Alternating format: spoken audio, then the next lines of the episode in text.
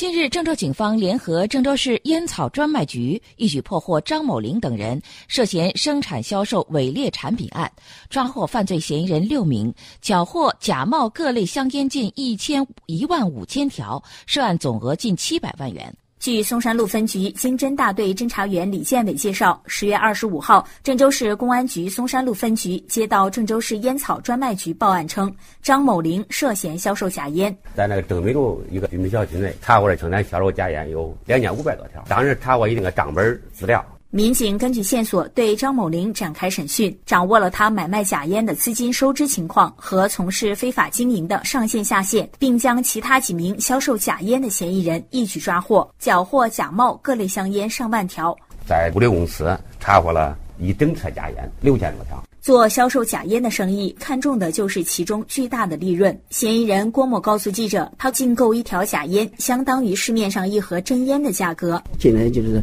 三四十，也有会卖五十，也就是五十左右那样。目前被刑事拘留的六名嫌疑人中有两名已经批准逮捕，案件正在进一步审理当中。郑州市烟草专卖局专卖处稽查支队支队长李慧鹏也提醒广大市民，购买香烟的时候可以通过这几个方式鉴别真伪。真烟的外包装在印刷的过程当中非常清晰，假烟呢这个拿到之后比较模糊，手感比较粗糙吧。第二点呢就是烟的上面有两排条码，这是我们烟草上面执行的是一个商户有一个代码。别的话呢，非常简单的一个就是第二排的前四位是跟这个零售商户的烟草专卖证号的后四位是一样的，进行一个比对。如果要是发现有这些假烟或者是疑似是假烟的情况下，可以打举报投诉电话幺二三幺三。